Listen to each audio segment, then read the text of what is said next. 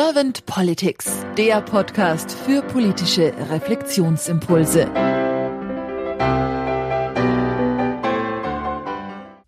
Herzlich willkommen zu einem neuen Podcast von Servant Politics. Mein Name ist Claudia Lutschewitz und heute spreche ich mit Lilian Gerke-Vetterkind. Sie ist Beraterin für Diversity und Unternehmenskultur und seit vielen Jahren schon an der Politik interessiert und seit diesen Jahres ist sie sogar engagiert in der Politik. Guten Morgen, liebe Lilian. Hallo, guten Morgen, liebe Claudia und vielen Dank, dass ich hier sein darf heute. Sehr gerne. Ich bin sehr gespannt auf deine Impulse und wenn soweit alles für dich klar ist, dann starte ich auch gleich mit der ersten Frage. Ja, sehr gerne. Lilian, was ist nach deiner Meinung und Ansicht die Aufgabe von Politik? Also für mich soll Politik in erster Linie mal den Rahmen darum bilden, um ein friedliches Zusammenleben aller Bürgerinnen und Bürger und ja, damit die einfach ein gutes Leben führen können. Da möchte ich auch gern den Dalai Lama immer gern mit dazu nehmen, der in seinem Buch der Menschlichkeit darüber geschrieben hat, dass Menschen auf der ganzen Welt ja gerne ein Leben in Glück leben möchten und weitestgehend auch auf Leid verzichten mögen. Und dazu finde ich einfach, brauchen wir in unserem Land auch den Rahmen, damit dieses auch geschehen kann, damit wir in Glück leben können und auf, auf Leid verzichten können. Und es wird wahrscheinlich nicht gelingen, dass wir Menschen in völlig freier Lebensweise miteinander leben können, ohne Rahmen, ohne Hierarchien. Also das wurde ja auch schon mal versucht. Da bin ich, glaube ich, nicht so naiv zu glauben, dass das gelingen mag, sondern ich denke, wir brauchen einen gewissen Ordnungsrahmen um unser Leben und unser Miteinander.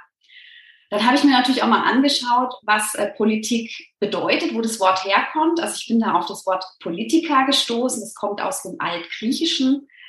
Und damals wurde in den Stadtstaaten alle Tätigkeiten, Themen und Fragestellungen, die so das Gemeinwesen betrafen, eben mit diesem Begriff auch bezeichnet. Da ging es darum, einfach um die Dinge, die die Stadt betreffen. Und für mich ist Politik einfach die Dinge, die das Land betreffen. Da mhm. kommt dann für mich die Politik ins Spiel.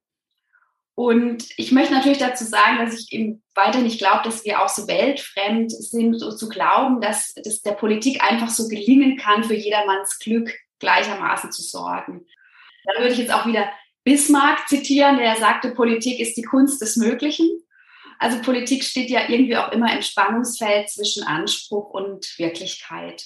Und der Anspruch, glaube ich, ist schon, dass alle Menschen in unserem Land ein glückliches Leben führen sollten und gleichzeitig wissen wir ja aber auch, dass das in der Realität wohl weniger möglich ist, dass alle, ich glaube 82 Millionen Bundesbürgerinnen sind wir, dass Politik eben allen Menschen so diesen glücklichen Leben auch wirklich verhelfen kann.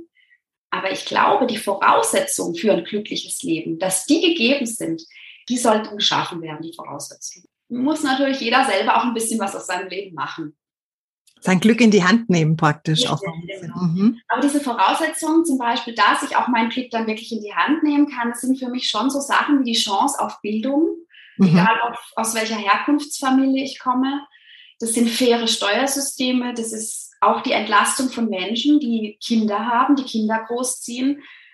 Für mich ist auch ein Leben in einer gesunden Natur ähm, so eine Voraussetzung und auch der Erhalt unseres Ökosystems und gleichzeitig auch Unterstützungsangebote für die Menschen, die vielleicht jetzt noch nicht so ganz verstanden haben, was Einschnitte auch bedeuten. Warum sollten wir manche Dinge verändern, damit wir unsere Umwelt schützen können? Und das sind für mich diese Voraussetzungen, ja, diesen Rahmen, den Politik schafft, damit es uns gelingen kann, ein glückliches Leben zu führen.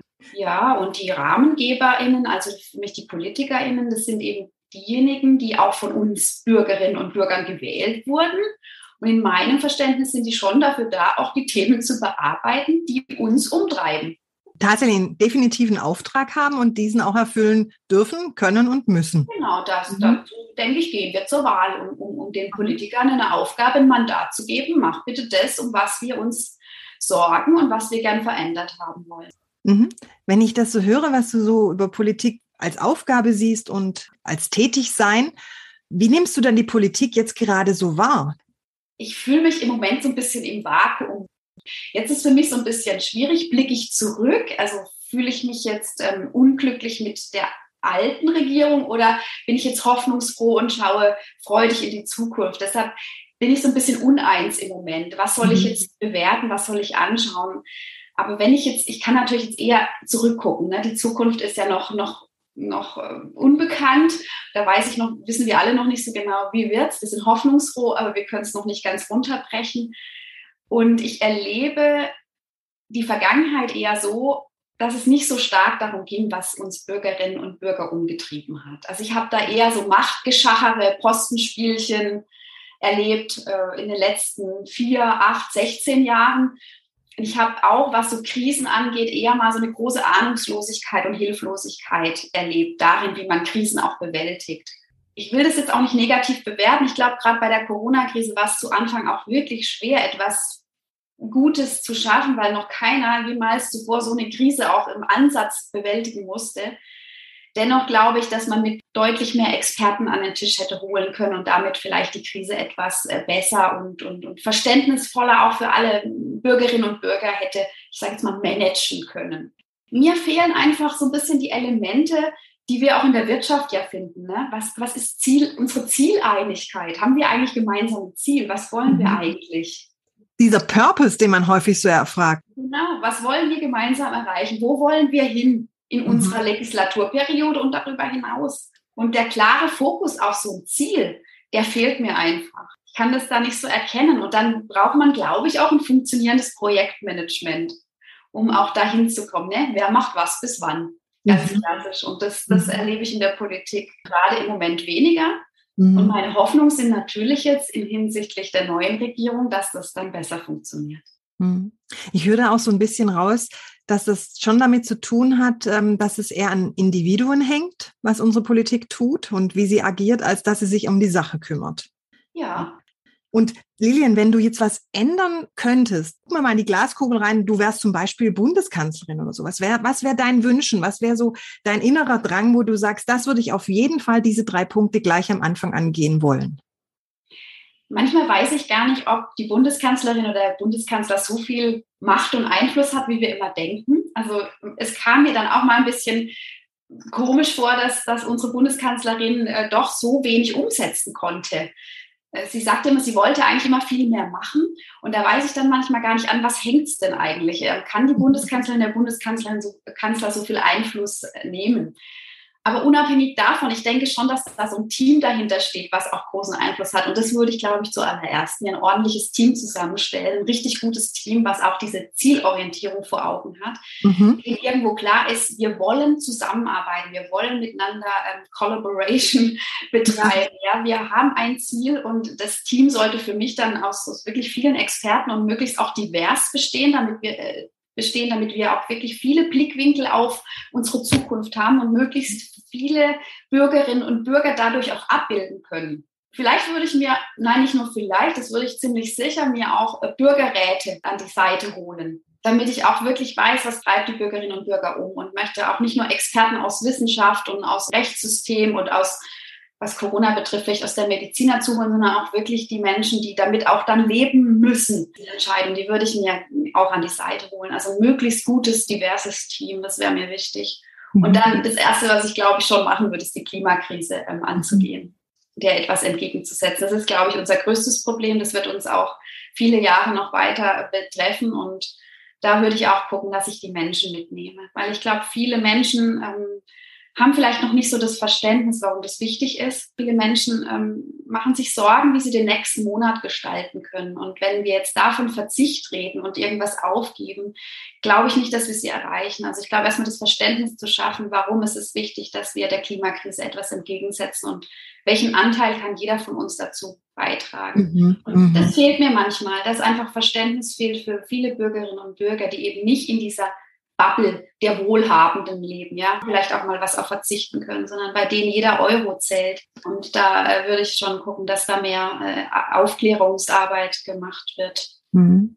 Und was würde ich noch tun? Ja, diese soziale Krise nachher zu vermeiden. Die hängt für mich mit der Klimakrise echt zusammen. Und äh, Digitalisierung vorantreiben, das wäre mir auch noch ein großes Anliegen. Die Bürokratie dadurch auch mit abbauen. Das hängt für mich sehr eng zusammen.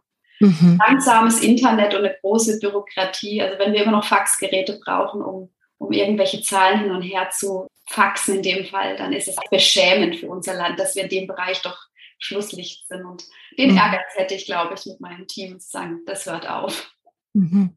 Ja, Faxgeräte haben für mich diesen bitteren Beigeschmack, wo ich denke, Faxgerät ist für mich ungefähr die Situation, wie wenn du eine Excel-Liste per Hand nochmal nachrechnest. Ja, genau. Vielen lieben Dank, Lilian. Das waren tolle Impulse. Dankeschön. Und es hat Spaß gemacht, mit dir zu sprechen. Ja, mir auch. Ich habe ja noch nicht so oft über Politik gesprochen und das war heute mal eine super Gelegenheit, auch meine Gedanken, die ich immer so vor mir, vor mich hindenke, auch mal wirklich in Worte zu kleiden. Ja, es macht Spaß. Gedankenfunken, die einfach fliegen bei diesem Podcast. Ich danke dir ganz herzlich, Lilian, für deine Zeit. Und dann sage ich einfach mal, bis bald. Dankeschön, bis bald, Claudia. Servant Politics gibt's auf Spotify, Apple Podcasts und überall, wo es Podcasts gibt. Abonniert uns gerne und hinterlasst uns eine Bewertung. Servant Politics, der Podcast für politische Reflexionsimpulse.